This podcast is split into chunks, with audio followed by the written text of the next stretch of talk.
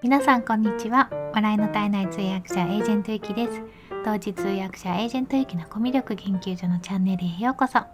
このチャンネルでは通訳やナレータープレゼンターなど言葉で伝える仕事をしているエージェントゆきがどうやったらもっと心に届く伝え方ができるのかを様々な側面からお話しするのが半分。そして残りの半分は好きなもののことや気づいたことを楽しく皆さんにシェアするチャンネルです。ということで今日も聞いていただいてありがとうございます。昨日はあの久しぶりにライブをしまして、まあ、ライブといってもドーナツの食レポなんですけれども6個のドーナツをゲットしましてミスドのあのショコラドーナツですねゲットしてそれを一つずつ食べてコメントするっていうライブをしましたすごく美味しかったです。結局全部は食べれないから一口ずつ食べてで、まあ、残りを冷蔵庫に入れてたんですけどラップをして。え昨日のうちに結局ね3つ食べちゃいましたね。ということであと残り3個です。かじった3個が残ってます。ということで、えー、今日はですねあの昨日のちょっと続きなんですけれどもあのメルマガとコミュニティ始めたよっていうことでで今日お話ししたいのは何だろうななんかね気持ちの変化っていうかえっとこうや,、まあ、やりますよっていう風にやるよっていう風にこうリリースするよっていう風に言った時の気持ちとか何て言うのかなあのその前後のどういう心境だったのか、まあ、気持ちですよね。っていうこととでそういう私バージョンとあとあの今回コミュニティに入ってくださった方とか、まあ、メルマが登録してくださった方の気持ちっていうのも結構ね見え隠れしたんですよコメントいただいたりとかコミュニティの掲示板にコメントしてくれた方もいらっしゃったのででそれがちょっとこう、まあ、面白いなというか、まあ、今しか喋れないことなので今喋りたいなっていうふうに思います。でまずまあ私編なんですけどね私の心境の変化っていうことなんですけど、まあ、何でもそうなんですけどやっぱりちょっと新しいことを一人でただねやるだけじゃなくて今回みたいにそのやったことに対して皆さんの反応がやっぱ欲しいじゃないですか。登録してくれたりコミュニティに入ってくれたりっていうこう何らかのこう反応を求めての行動っていうのはやっぱりね結構ね怖いんですよね。もうあの去年 Kindle 本の時もそうでしたね。Kindle 本今結構皆さん出されてるんですけど私が Kindle 本を出すよっていう風に言ったのが9月の終わりとか10月の初めであの頃はまだそこまで出してなかったんですよね皆さんがね。なのであの私の知ってる人で出されてる方っていうのは結構もうフォロワーさんも何十万人っていうような方とかだったので私みたいな Twitter のフォロワーがまあ今2000何3000人弱ぐらいなんですけれどもいやあの出して売れるのかなとか いろいろやっぱりすごい不安になってでまああの時も、えっと、出しましたっていう本当に1ヶ月ぐらい前にあの Kindle 出版に挑戦しますっていうような感じでやってで今どんな感じだっていうのを、まあ、劇場型じゃないですけれども様子を見せながらっていう感じでこう、まあ、皆さんにそれで応援をしてもらいながら支えてもらってやったって感じだったんですね。で、まあ、今回はあのこのメルガマとメルマガとコミュニティっていうののコミュニティはちょっと前から結構構想があったんですけど結構ね3回ぐらいやあのやろうかなと思ったんですけどちょっと思いとどまっていやどうかななんかあの他の方とかもコミュニティ立ち上げてるしなんだろうなんかパイの取り合いみたいなのも嫌だしなんか誰が入ってくるかもわからないしとかなんかちょっといろいろ不安ででもしやったところでなんか私とあと2人ぐらいで あの1年ぐらい続いたらどうしようとかなんかちょっと何て言うんですかねあの結構ね不安なんですよね。でまあそういうこともあったんですけどでもまあえーと、やっぱりやってみたいなっていうふうにちょっと衝動が高まってでさらにちょっとメルマガについてはメルマガ教えてもらう特化サロンにも入って教えてもらってたのでいやもうこれ勢いでやっちゃおうと思ってそれで1月4日にあのメルマガとセットでコミュニティ始めるよっていう放送したんですね。であのいや本当嬉しかったのはその時にあの楽しみにしてますとかあの登録しますとかこうすごくポジティブな意見をたくさんいただいたんですよ。でああいうのってなんか一つあるだけでも全然違いますよね。なんか自分一人で考えてる時とまあ、たとえ一人でも「えなんかそれ楽しそうですね」とか言ってもらえると「あなんかよかった」みたいな感じでなんだろうあのすごくそういう反応っていうのが力になるんですよね。だからあの、まあ、一つヒントとしてはいきなり完成したものを出してもなんだろうな他人から見ると結構一瞬なんですよね特にまあ Twitter とかで告知する場合が多いと思うんですけどこんなのやりましたとか一瞬言っても多分本当にもうさっと流れちゃうんですよ。で本人はずっと考えてるじゃないですか。でそのためにま準備もしてっていうことでずっとずっと準備もしてるんですけれどもそれをパッと披露しただけだとなんかね本当にこうこう何て言うんですかピンポン玉がシュッて飛んでいくような感じで捕まえきれないんですよね他の人から見るとと思います。なのでまあ今回もあの、まあ、準備ができる目論見はなかったんですけどしかもメルマガのスタンドとかあの Discordは触ったことあったけどコミュニティで自分であの立ち上げるのは初めてだったのでその設定にどのくらい時間がかかるかっていうのは全くわからないままですね。あの1月4日に1月10日ぐらいにスタートさせたいですってもう言っちゃったんですね。でも言ったらあ言っちゃったみたいな感じになるのでもうそれに合わせて準備をするしかないっていう状況になってで、まあ、その皆さんからの反響をまたラジオでこうコメントとかいただいたのを読み上げるのでもうなんか10日にじゃあもうオープンしますみたいな感じで既成事実事実化しちゃうんですよね。そうするとね本当にもうそれに向けて準備するしかないってことでもうなんか不安とかっていうのが逆になくなりますね。うん、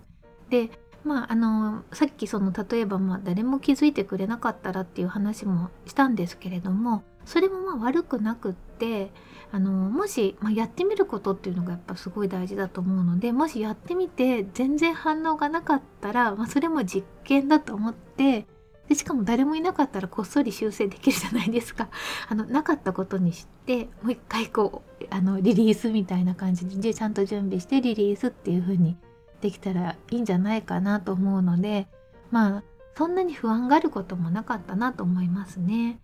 で多分ね不安があるのはねそこに結構他人軸が入るんですよ。なんだろうちょっと恥ずかしいみたいなこうせっかくリリースしたのにあなんか人集まらなかったんだみたいななんか思われたら恥ずかしいとかっていうのはやっぱちょっとあるじゃないですか。なんですけどなんか本当にちょっとそれってちょっとエゴというかあのそこじゃないですもんね本当にやりたいことっていうのは自分の世界観に近い人たちと一緒に挑戦する場所を作りたいっていうことなのでなんかあのせっかくそれをやろうと思ってるのになんだろう人の目を気にするっていうのは逆にもったいないなブレーキをかけちゃってるなっていうふうに思います。これが私のからの見方なんですねこのやろうとしている当人からの心理の状況っていうのがあるんですけどもえっと一方であのね登録してくださる方も結構ね心理状況っていうのがねあこういう心理状況なんだっていうのが今回結構あの見え隠れしてあそうなんだって思ったんですよ。でえっとね迷いのない人と迷う人とそもそも関心がないっていうことで3つに分かれますよね。で、まあ、関心がない人は、えっとまあ、それはそれでって感じなんですけれども、えっとね、迷いのない人迷いのある人迷う人っていうのがいてで迷いがない人は大体もうあの例えば今回の場合だとこういうコミュニティとかサロンとかに慣れてる方ですね何回かそういうところにも参加していたりするのでまあ、そこにまずあの離れしてるっていう感じなのとあとは私といつも直接絡んでる人とかだと、まあ、結構全然抵抗なくあの入りたいですっていう感じで来てくださった方が多かったんですよ。あのツイッターとかねあとスタイフとかのメッセージとかで絡んでくださってる方っていうのはなんかあのそんなにスッって感じだったんですけどもやっぱね迷われる方っていうのはたくさんいらっしゃるなと思いました。でこれはすごくね私も気持ちがわかるんですよ。なんか新しいことってやっぱすごいドキドキするし私もなんかその、まあ、他の方のサロンとかに入会する時ってやっぱすごいドキドキしますよね。特にあの有料とかだともっとなんですけど あの閉じられた感じが余計するので。で多分ねこのドキドキっていうかなんか不安っていうのはちょっと分解すると私の場合ですけどねなんかでも受け入れてもらえるのかなとかなんかどういう扱い受けるのかなっていうのがちょっと怖かったりするんですよね。あのツイッターとかだと、まあ、反応いただいたりとかして結構こう楽しくやってるんですけどなんかこうスルーされたらどうしようとか なんかちょっとそういうふうに不安に思ったりあとはどんな人がいるのかなとかでやっぱりそのあの自分の判断で入るわけじゃないですか最終的には。でその自分の判断ががっかりするものであってほしくないっていう気持ちってすごいあると思うんですよ。自分の判断が良かったんだっていうふうに最終的には思いたいのでがっかりするような場所には行きたくないっていうのがあるのででしかもその世界の中は見えないからちょっと怖いなっていうのがあるのかなと思いました。でもう一つはねちょっと物理的なことなんですけど新しいツールとかアプリとかがよくわからないっていうので不安がある方もね意外といらっしゃるなと思いました。今回は Discord っていうアプリで無料のアプリ上でコミュニティやるよっていうことでで、まあ、メルマガは普通にメールを受信するっていうことなんですけれどもその Discord ってやっぱりやったことないとなんか不安なんですよね。不安だしなんか変に変な変なって言ったらあれですけど日本語と英語混じりのこの例えばアカウント作るっていうところに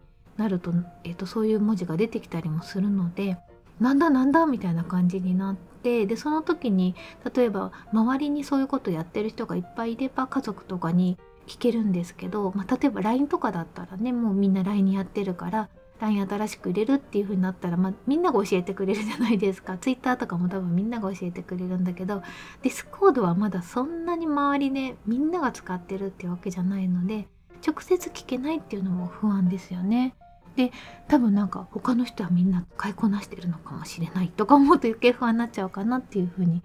まあ、思いました。なのでまあ本当にあのそういうふうにこう迷ったりとかちょっと不安だなっていうふうに思いつつもでもなんか来てくださった方っていうのは本当に私はあの感謝してますしあの応援したいなっていうふうに思います。で、まあ、まずはねなんかなんか楽しいって思っていただけたらなって思うのでそこが一番じゃないかと思うんですよね。でね今のところ本当にあの世界観をちゃんとあの理解してくださって皆さん入ってくださってるのでなんかこう来てくださったらやっぱり本当に安心してくださってる方が多いのでそこ本当に良かったなって思います。あとは特徴としては女性がやっぱり結構多いですね。私が今まで入ったその特化型の結構ビジネス系のあのオンラインサロンだとやっぱ男性が多いんですよ9対1ぐらいで男性が多くて女性少数派っていう感じなんですけれども、えっと、今回のこの程よい大人のサロンはですねコミュニティだ間違えた。程よい大人のコミュニティはだいたい半々ぐらいな感じですね。だからあのー、なんだろう。私やっぱり女の子が女の子女性が 多いっていうのもすごく安心するのでそういう意味でも安心できる場所になりつつあるなと思って嬉しく思ってます。えー、ということで今日はですねそのまあ新しいことをやるにあたって私がどんな気持ちだったのかっていうのとそれにこう賛同して参加してくださる方の気持ちっていうのもこういうのがあるんだなっていうのをちょっと分解してみました。それではコメント返しのコーナーです。2回前の放送のこれはあのもうあれですね雑談ですね現場からの報告ということで野菜スープを作りながらこもって作業中っていうちょうどそのコミュニティともエル側の作業をしてた時のえっと配信のコメントですありがとうございますえまずハムさんから頂きましたゆきさん Discordの初期設定大変だと思いますが最後の詰め頑張ってくださいねっていうことでハムさんありがとうございます。頑張りました。あの、コードもね、まあ、初期設定っていうか、あの、お部屋作ったりとかね、そういうのがちょっと、あの、部屋の例えばルールとかを一応初めに書いたり、この部屋はこんなところですよっていうのを設定するのがちょっと大変でした。あとはね、メルマガのスタンド、その海外のコンバートキットっていうのを使ってるんですけど、これすごく使いやすいんですけど、やっぱり海外ものなのでなんか困った時にググってもなかなか出てこないんですよ日本語では。で英語で出てくるんですけど英語で出てくるとなんかなんだろうななんかまず概念が私があんまり分かってないので英語が分かってもちょっと意味が分からないみたいなやつとかそういうのが多かったりして、まあ、英語の動画とかだとすぐ分かりやすくてよかったんですけどね、えー、そういうのがちょっとね大変だなと思いました。まあでもなんとかなってます。ありがとうございます、え、それから姫野さんからです。野菜スープ作り作業お疲れ様です。頑張ってください。ということでありがとうございます。この時作った野菜スープもすごい美味しかったです。これに私はあの乾麺でフォーを買ってきましてえっと、アジア屋さんで。でそのフォーをね入れてあの野菜フォーにして食べました。ありがとうございます、えそれから秋コスメさんからです。作業お疲れ様でした。よろしくお願いします。ということでもうすでにあの宣言をしていただいてありがとうございます。秋コスメさんも来てくださってありがとうございます。それからガジェット犬ちゃちゃまるさんからです、えー、朝早くからお疲れ様でした。僕は Discordに慣れていますが、慣れない人にとっては登録するのは不安でしょうね。なので、先行テストして正解だと思います。僕も少しでもお役に立てたのなら嬉しいです。ということで、いや、本当にそうなんですよね。やっぱテストってすごい大事ですね。なんかね、テストしないと絶対トラブりますね。ちょっと私ここ2日間ぐらいなんかあのプチプログラマーっていうかエンジニアじゃないですけど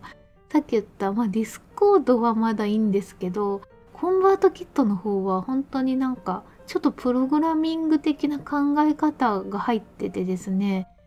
うんあのコードを書いたりはしないんですけどこういう風に来たらこう来てってなんか分岐したりこう来たらこうしてってでその時にえここの信号が走ってみたいななんかそういうのをずっと考えてやってそれをテストしてるんですね。で自分で自分のメールアド作ってちゃんとそれが流れるかっていうのをテストしてやってでよしと思ってで 実は今朝流したらそれもうまくいかなくて、ま、めっちゃ焦ったっていうのがあるんですけど本当ねテストすごい大事だなって思います今回手伝ってくださった3名の方ちゃちゃまるさんも含めて本当にありがとうございましたえ。それからそらさんから頂きました。えきさんお疲れ様です。私も野菜スープ大好きでほぼ毎日のように作ります。大きな鍋を買おうかなと思う今日この頃です。家事をより時短したく。いや、いいんじゃないですか。おすすめです。えゆきさんがふるさと納税で卵を3桁個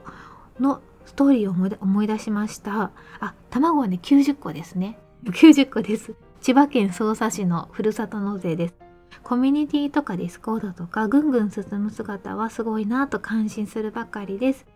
かっこちゃちゃまるさんもご活躍ですね。ってことで、あそろさんありがとうございます。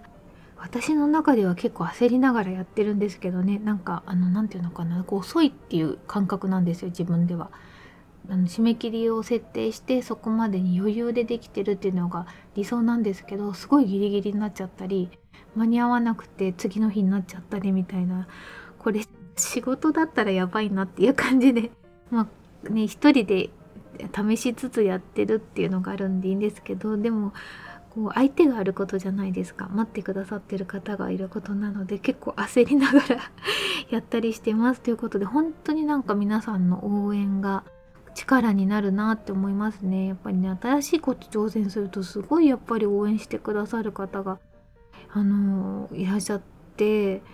うん、本当に、まあ、人いらっしゃるだけでも全然違うんですよね。でその声がこう複数になるとなんか本当にありがたいなと思って一人一人のの応援してくださってる皆さんに大大大感謝です。ありがとうございます。あちなみにですね実はコミュニティに入ってくださった方でポッドキャストからの方いらっしゃったんですよ。